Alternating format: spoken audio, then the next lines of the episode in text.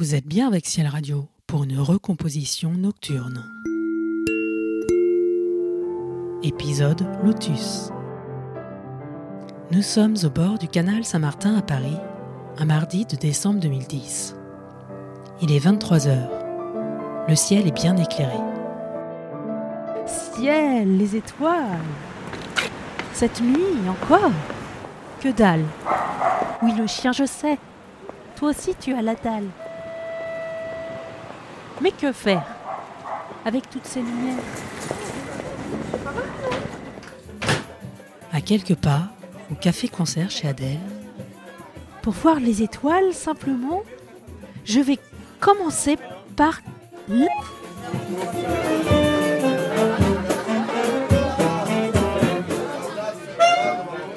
L'interrupteur. Pardon, merci, pardon, pardon. Je voudrais passer. Mais je voudrais pas vous interrompre. La fête est si belle. Comparée aux étoiles du ciel. Moi, je suis myope, donc j'ai un problème avec les lumières parce que les myopes, déjà, ils voient pas très bien quand il n'y a pas de lumière. Mais Véronique prendrait le bras de quelqu'un.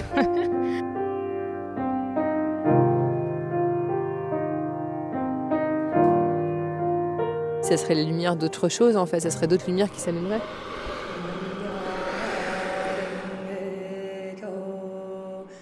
On aurait les lumières de, de notre propre euh, clairvoyance, intention, humanité. euh, on serait même euh, capable de produire une lumière, euh, j'imagine, vu euh, la théorie de l'évolution, etc. D'ailleurs, le Bouddha, il dit, lui, en fait, pourquoi on sait qu'il est Bouddha C'est parce qu'entre ses deux yeux, il y a une touffe de poils là, avec un troisième œil qui a fait un rayon de lumière qui a pénétré tout l'univers. le troisième œil est un organe sensible à l'éclairement, situé sur le haut du crâne, de certains amphibiens et reptiles, dont la sous-famille des crotales. Un troisième œil, ce serait rigolo. Des serpents à sonnette viendraient faire une démo.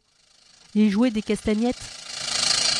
Ou nous rappeler le bruit de notre cher vieil auto, qui sera remplacé par la DSL, faute de lumière. L'auto décéléré, sans lumière. Sans lumière, pas de vitesse. S'il est impossible de savoir ce que l'évolution nous réserve comme surprise, il est probable qu'elle ait laissé à l'humain un héritage de ce troisième œil, avec une glande endocrine, l'épiphyse.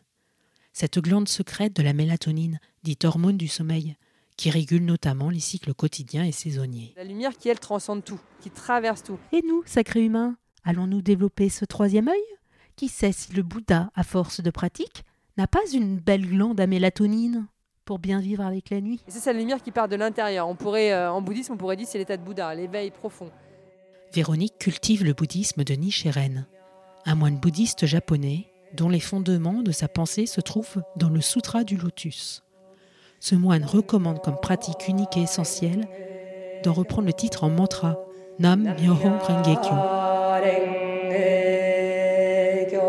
ce que chante Véronique.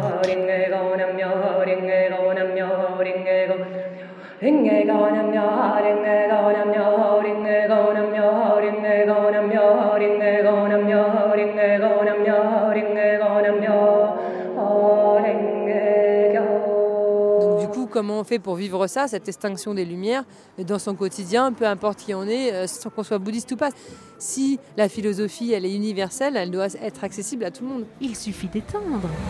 Il suffit, mais pas que, c'est-à-dire que l'extinction des lumières, elle n'est pas forcément réelle, c'est l'influence extérieure qui va te pousser à aller chercher cette lumière. demain tout Paris s'éteint parce qu'il y a une grève, ah ouais Ah ouais Les sonnettes des serpents, les mantras de Nichiren, remixant les concerts de chez Adèle. Quoi qu'il en soit, chaque nuit avait sa fin. Le jour arriva sur le canal Saint-Martin, avec ses mouettes, sans serpent à sonnette, ni fleurs de lotus. Un jour, la nuit, je la contemplerai, des étoiles plein le ciel. C'était une recomposition nocturne proposée par Ciel Radio, épisode Lotus. Si vous voulez donner de la force aux idées pour vivre avec l'obscurité, mettez plein d'étoiles dans le ciel.